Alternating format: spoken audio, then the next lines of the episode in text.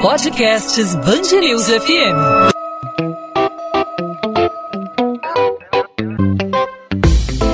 Dois às 20, com Maurício Bastos e Luana Bernardes. Há três anos, o Brasil perdia o Museu Nacional em um incêndio de proporções catastróficas que destruiu boa parte do acervo da instituição. O Brasil e o Rio de Janeiro, especialmente, é, é, produzem as, a notícia mais, mais terrível, é, eu diria, de todo o noticiário internacional no dia de hoje, que é a destruição total, se não total, praticamente total, no Museu Nacional da Quinta da Boa Vista, no Rio de Janeiro. O fogo começou no ar-condicionado do auditório no dia 2 de setembro de 2018. Falhas na instalação elétrica do ar-condicionado provocaram um incêndio que destruiu o Museu Nacional. Hoje o museu tenta se reerguer. Nesta quinta-feira foi lançada uma campanha de pedido de doações para a recomposição do acervo. O Museu Nacional foi o primeiro do país criado por Dom João VI em 1818 no Campo de Santana, no centro do Rio. Ao longo dos últimos dias, a repórter Gabriela Morgado produziu uma reportagem especial sobre os três anos do incêndio. Ela conversou com o diretor do Museu Nacional, Alexander Kellner, e você confere agora esse bate-papo. A gente conversa agora com o diretor do Museu Nacional, Alexander Kellner. Muito obrigada por participar aqui do 2 às 20. O incêndio no museu completou três anos. Como é que está o trabalho de restauração nesse momento? É, muito obrigado pela pergunta. Está planejado para ainda este ano iniciar as obras de restauração da fachada e dos telhados. O que a gente pode dizer também é que tem todo o planejamento, né, que a gente quer reabrir o museu aos pouquinhos. Com certeza, como a gente diz na brincadeira, não pode ter uma festa de bicentenário da independência do Brasil sem a presença do museu. Né? Então a gente diz, sem museu não tem festa.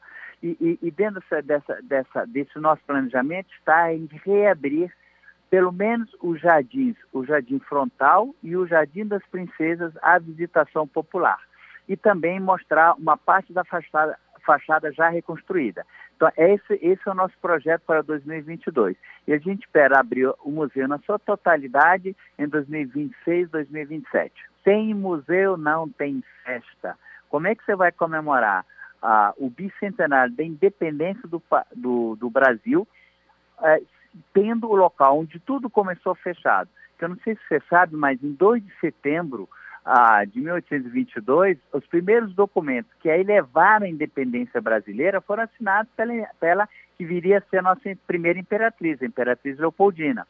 Então, ali que começou tudo. Então, a gente quer fazer esse esforço muito grande e conta com o apoio de, dos diferentes é, patrocinadores, apoiadores, inclusive queremos cada vez mais contar com o apoio do governo federal para que é para reabrir o museu ou parte do museu no ano que vem. O fogo começou no ar-condicionado do auditório do museu. Essas obras do interior do palácio e também da parte elétrica, elas já estão sendo planejadas? Você sabe que o incêndio afetou o palácio em, em sua totalidade. Não existe um canto sequer que não tenha sido acometido pelas chamas. Então, a ideia de como é que a gente vai reconstruir a parte do interior do palácio é um projeto que está em curso e, e, e sendo realizado de mãos dadas com é, arquitetos da empresa H mais F que, que foram contratados para esse fim. Ou seja, o palácio, a parte onde envolve o, o auditório que, a, ao qual você se referiu e é diferente de outras salas, a maneira com que isso vai ficar está sendo projetado. É, é porque, o que, que eu posso te dizer? Não existe mais parte elétrica do museu. Não existe mais nada. Você tem as paredes e você tem, enfim, a, toda essa parte elétrica, hidráulica, toda ela será, terá que ser refeita e está sendo já planejada de tal forma que uma tragédia como essas não aconteça novamente. O museu é vinculado ao FRJ e tem vários pesquisadores atuando na área científica e acadêmica. E como que essas pesquisas foram afetadas com a tragédia de 2018? Pois é, né? ao contrário do que a maioria das pessoas pode pensar, é, o Museu Nacional não é única e exclusivamente a sua coleção e sua exposição. E justamente essa parte de pesquisa e de geração de conhecimento, ela foi que foi menos afetada, porque o Museu Nacional continuou com seus pesquisadores atuando mais mais diferentes áreas do conhecimento da história natural da antropologia. Os nossos alunos continuam defendendo as suas teses de, doutora, de doutoramento, as suas dissertações de mestrado. Então, felizmente, essa parte ela não foi afetada,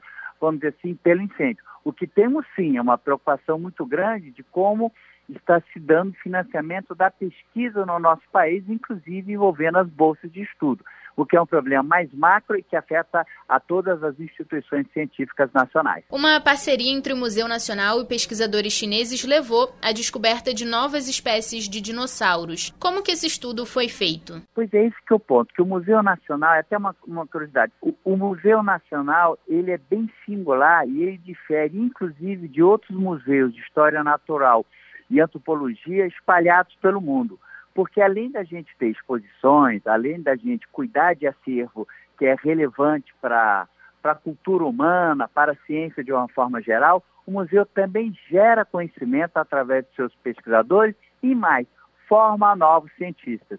E essa parte, como é que você faz isso? Você faz isso atuando juntamente com, com, com colegas e para isso não necessariamente você precisa da estrutura em termos de, de vamos dizer assim, em termos da, das, das coleções de exposição. Você sim precisa de coleções, você precisa das coleções de pesquisa. E, por exemplo, é, é, é, esse, essa, esse ponto que você levantou da China, né? O material pertence à China. O que, que nós fizemos? Nós tivemos condições de ir para lá, analisar e pesquisar esse material, descrevê-lo e publicar em conjunto com os chineses. Ou seja, a pesquisa científica, ela se dá no âmbito de cooperações nacionais ou internacionais, onde os exemplares a serem estudados podem pertencer à própria instituição ou a diferentes instituições, o que foi o caso na China. É, esse é um estudo muito, muito bacana, para mim em particular, porque eu tive a oportunidade de visitar o local é, uh, quando, aqui, quando um dos dinossauros foi descoberto. A história é muito longa, mas eu prometo encurtar. É, aquela região de Hami, que fica no noroeste da China, na província autônoma chamada de Xinjiang, os meus colegas chineses, já há muito tempo atrás, descobriram restos de pterossauros, que são aqueles animais alados que, vo que voavam há milhões de anos atrás. E esses répteis alados, eles são encontrados com uma certa abundância. E numa dessas idas a campo, eu fui convidado e tive a oportunidade de estar lá com meus colegas quando eles me mostraram uma sequência vertebral é, de um pescoço de um, de um dinossauro. Eu, eu é, coloquei isso para eles, que era muito importante que esse material fosse coletado e que fosse pesquisado. Então, os colegas coletaram esse material em outro museu local, o Museu de História Natural de Rami, que também fica nas redondezas, achou mais material de dinossauro. E aí nós juntamos esforços e, em conjunto, descrevemos esse material inclusive levando uma aluna de doutorado, a Camila Bandeira, que está se especializando na pesquisa desses grandes dinossauros. Gostei de salientar a importância da participação da sociedade nesse processo de reconstrução do Museu Nacional. Então, a gente sempre pede que as pessoas entrem em contato com a gente, nos sigam nas nossas mídias sociais, observem tudo que a gente está fazendo de bacana. A gente conversou com o diretor do Museu Nacional, Alexander Kellner. Muito obrigada pela conversa. Nada, minha querida. Um grande abraço.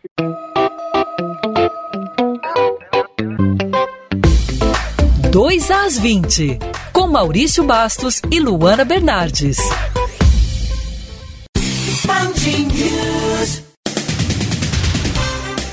A Secretaria de Estado de Saúde afirma que não há previsão da entrega de mais doses da vacina contra a Covid-19 por parte do Ministério da Saúde para o Rio de Janeiro. Com isso, o calendário na capital fluminense segue suspenso.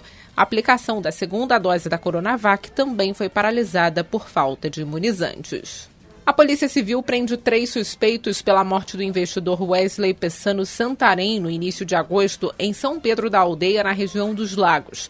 O assassinato teria sido motivado pela disputa entre empresas que trabalham com criptomoedas. O empresário foi assassinado a tiros dentro de um Porsche. Em outro inquérito que apura a atuação de empresários na região na semana passada, a Polícia Federal prendeu Glideson Acácio dos Santos, empresário suspeito de chefiar uma organização criminosa responsável por fraudes bilionárias envolvendo criptomoedas. Ele nega as irregularidades. A taxa de imóveis residenciais para alugar que estão desocupados chegou a 21% no Rio de Janeiro. O número é recorde durante a pandemia de Covid-19. De acordo com um estudo mensal da empresa APSA, a média é o dobro da taxa ideal, de 8% a 10%, e segue aumentando desde o início do isolamento social em março do ano passado, quando estava em 14%. Alguns bairros já estão com valores mais baixos por causa do aumento da oferta. O centro é a região de maior impacto na taxa, com quase 36% dos imóveis desocupados. Em seguida aparece a Zona Norte, onde a média está em cerca de 28%.